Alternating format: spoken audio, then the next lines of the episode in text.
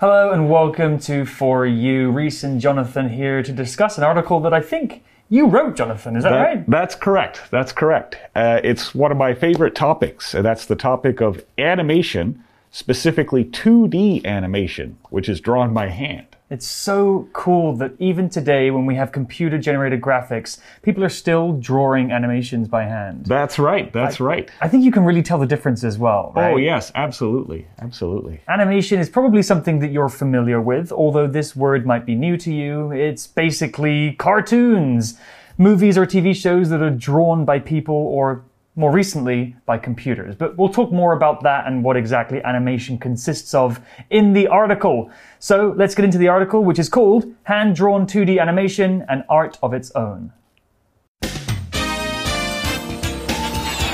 Reading Hand drawn 2D animation, an art of its own. These days, when we think of animation, we might think of films using 3D computer animation, such as Frozen 2 or Toy Story 4. If these had been made without computers, however, they would have looked very different. Let's take a look at the world of 2D hand drawn animation. While animation is a newer medium than many others, it started back in the early 20th century. This was a time when technology was much more limited than what we have today. Each frame of the film had to be drawn by hand. This was done on a thin sheet of transparent plastic. The outlines of the characters were drawn on the front of the sheets using ink. The colors of the characters were painted on the backs. These plastic sheets, called cells, were then placed over painted backgrounds. They were photographed by a camera, one cell at a time. When the images were played back on a movie projector, the illusion of movement was created. As you can imagine, creating a full length movie took an incredible amount of time and patience. So let's dive into the article all about animation. These days, when we think of animation, we might think of films using 3D computer animation, such as Frozen 2 or Toy Story 4, both of which are movies that I've seen and enjoyed. So, animation, as we talked about in the introduction, is a noun and it's basically cartoons. Movies or TV shows that have been drawn by hand or using a computer and then put together into moving images. There are many different kinds of animation. There's anime, which is from Japan and has a mm-hmm. very distinctive style. There's Disney animation, which is all cute and cartoony. There's even stop motion animation, mm-hmm. which is done using clay and real life things.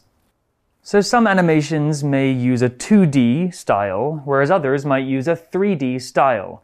The D in 2D and 3D stands for dimensional, which is a very complicated word and it's related to mathematics, but basically 2D means it's flat and 3D means it's not. It's more realistic.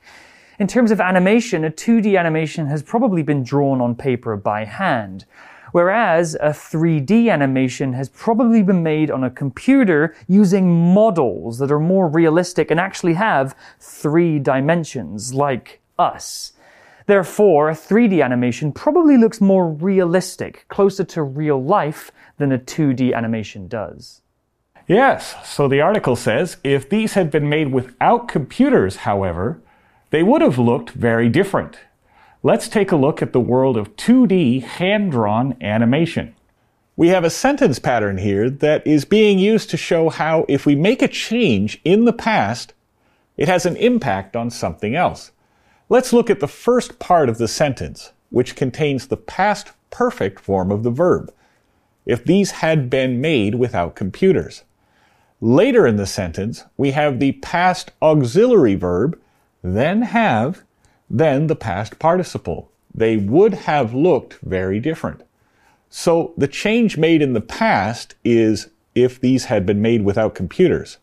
And the result of that change is they would have looked very different.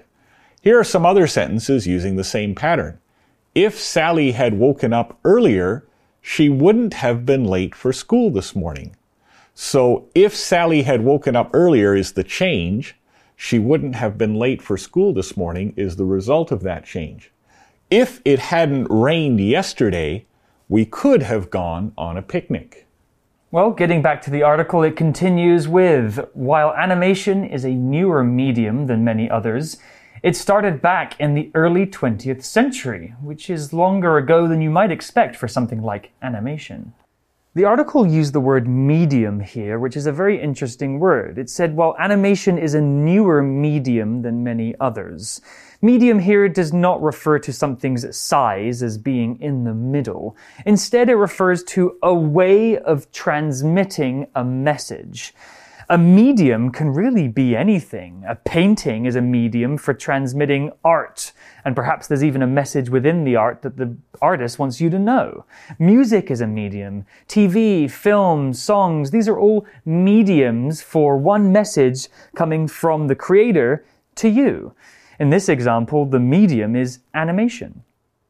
That's right. The article says this was a time when technology was much more limited than what we have today.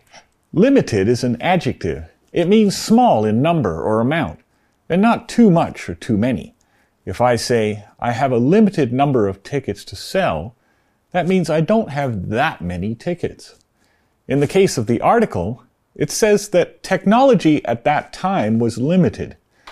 In this case, they're talking about the ability of the technology. These days, we have advanced computers that can do all kinds of amazing things.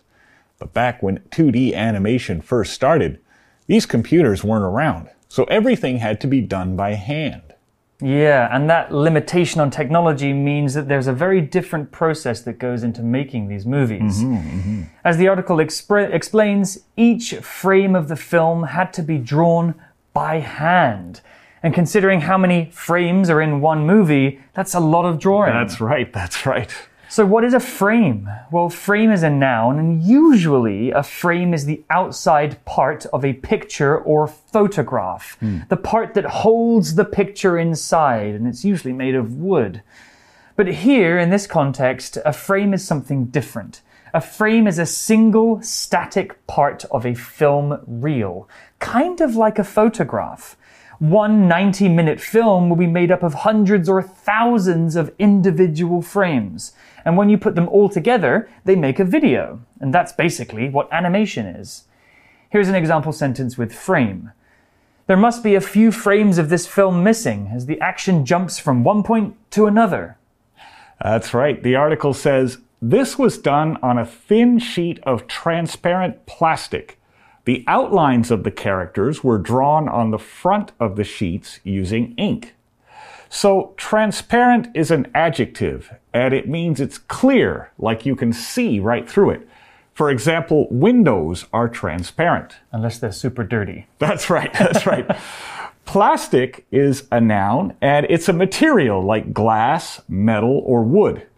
But plastic is not natural, it's completely man made. And while it's very useful, it's not great for the environment because it doesn't break down the way natural materials do. Uh, an example sentence would be This bottle is made of plastic, so if you drop it, it doesn't break. The article also used the word outline, and you can probably guess what this word means from its component parts. Outline. It's a noun, and it's the line around something that shows the shape or figure of that thing. The outside part of a thing where the edge of the thing exists. The outline of a person is the shape of a person. If you place a flat object on a piece of paper, you can create the outline of that thing by drawing around the edges of it. The outline of a character, in terms of drawing on frames, will be the outer shape of the character, but maybe, initially at least, without any details on the inside. Here's an example sentence. Start by drawing the outline of the subject's face, then fill in the details later. So, so far we have a frame with the outline of a character. Now we need to add some color and detail. The article says the colors of the characters were painted on the backs. These plastic sheets, called cells, were then placed over painted backgrounds. So, this is a whole lesson into how to make an animation. It's a very long and painstaking process, but it creates a beautiful product. Mm -hmm. The article used the word background here, and the background of something is the part of a picture, usually, or a scene or design that forms a setting for the main figures or objects or characters. Or the background is the part that appears furthest away from the viewer. It's the back part of a scene or a place. If you're watching a movie and two characters are standing in the street talking to each other, the background might include things like buildings and cars and other people. Those things aren't the focus of the scene, but they help to create the setting. Here's an example sentence with background. In the background of the painting, you can see the yellow mountains of central China.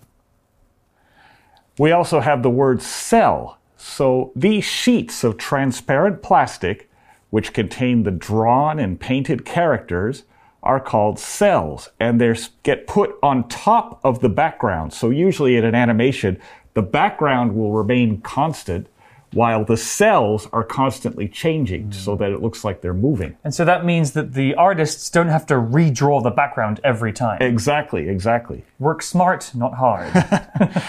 the, uh, the article says they were photographed by a camera, one cell at a time. When the images were played back on a movie projector, the illusion of movement was created.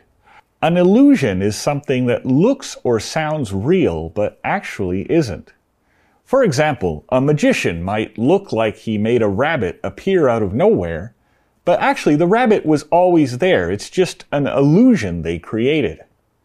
In the case of movies, the pictures aren't actually moving. If you pick up a reel of film and look at it, it's actually just a long collection of pictures.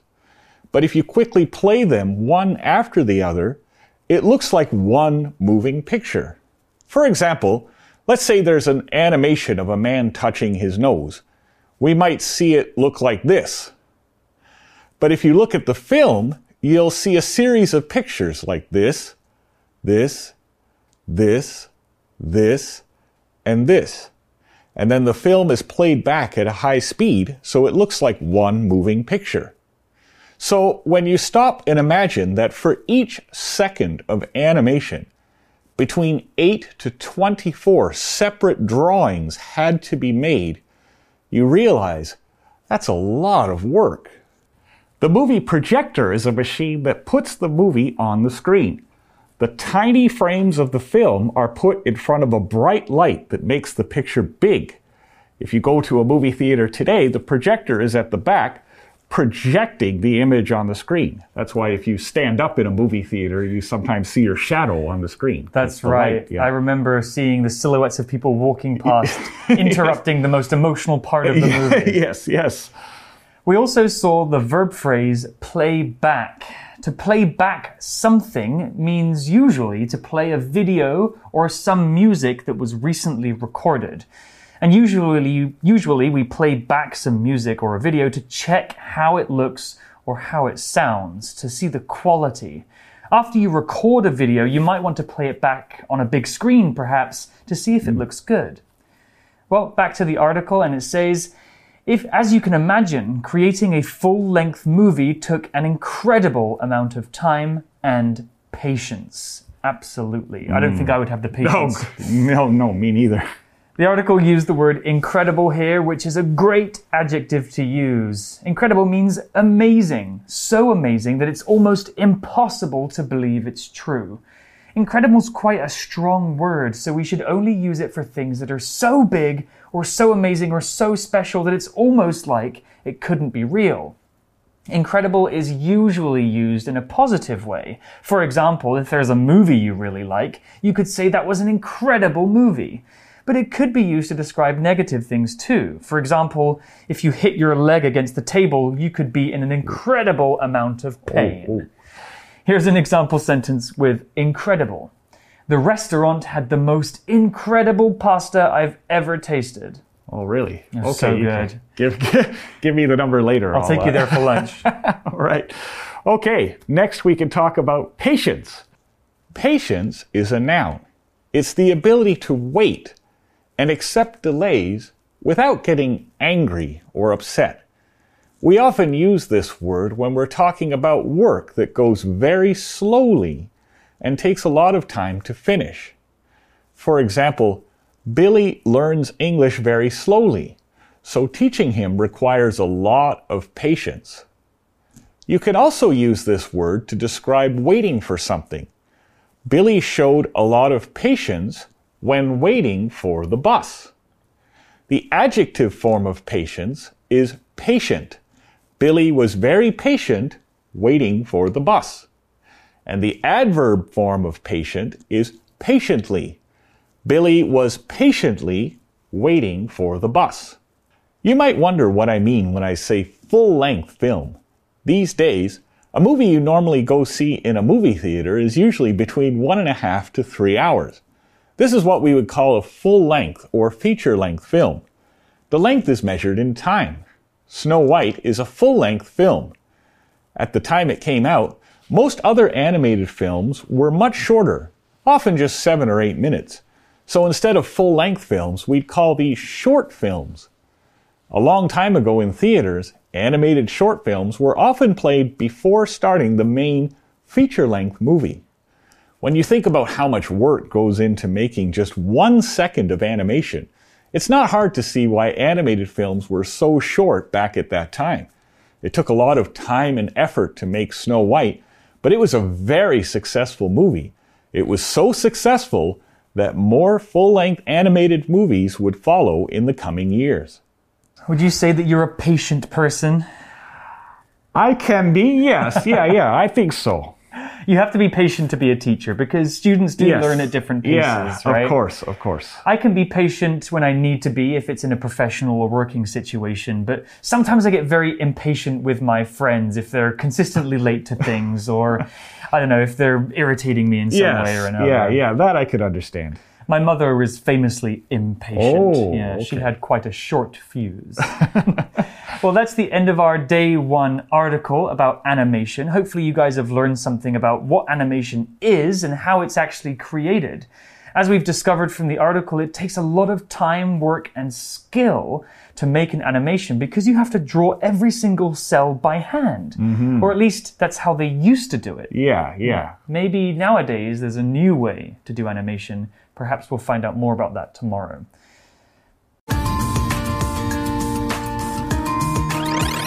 You chat. Okay, our For You chat question for today is which movies using 2D animation have you seen? Talk about them. So, Reese, what movies have you seen using I've- 2D animation? In my 30 years on this planet, I've seen many 2D animations. Uh, you know, I think some of my favorites probably were by Studio Ghibli. Or, Yes. Or Ghibli. I'm not sure how to pronounce Ghibli, Ghibli. Ghibli. You might have seen some of their movies actually. They're a Japanese anime studio. Yes. And I think actually tomorrow we're going to talk about maybe one of their movies. Yes, we are. They make just beautiful animation, and a lot of it's still hand drawn, even though there's computer technology. I think they combine both technologies actually. Yeah. Oh, yeah, yeah. And the stories that they tell are so fantastical and creative, and that you can tell that they've put so much time into their drawings and it mm. really shows. Uh, they're movies that really bring you into a whole different world. Yes. I think my favorite one would probably be Castle in the Sky, which yes. in Chinese I think is Tian Kong Zhiceng. Yeah. Yes, yeah, yes. And you know, uh, the director of that movie, Miyazaki, mm. I've heard that he personally checks wow. every frame every frame of the entire movie, and if he's not happy with a specific frame, he will tear it out, draw it himself by hand, Wow, and place it into the movie. that's incredible. And the uh, the backgrounds for most of those movies are done entirely by painting. Yeah. They use hand painted backgrounds. You can for- see that. Yes, yeah. It looks yes. like an oil painting almost. Yes, yes. One of the first ones, Studio Ghibli movies I saw was uh, Princess Mononoke. That's a great one. And yes, the forests with the trees and everything. Oh, the scenery is just fantastic. I think some of you at home have definitely seen some of these movies by Studio Ghibli. They're very famous movies. The most famous one is Spirited Away, which Yes, I think we'll mention tomorrow. that's right. But you guys can think about this question as well. Which movies using 2D animation have you seen? You can talk about those with your friends and trade stories about your favorites. But for now, that's all the time we have. We'll be back tomorrow for day two of our article all about animation. Vocabulary Review Frame. The police officer stopped the video to see the frame that showed the thief's face. Plastic. This hot dog is made of plastic, but it looks so real that I almost bit it. Outline. Steve drew an outline of his dream house for the builders to see the shape and size he wanted. Background Mary asked her friend to take a picture of her with Taipei 101 in the background. Incredible. Blue whales can grow to an incredible size and can weigh as much as 33 elephants. Patience. Tim told his girlfriend that he'd be a bit late to dinner. After waiting an hour, she lost patience and went home. 智慧小补帖 Animation Transparent Cell Illusion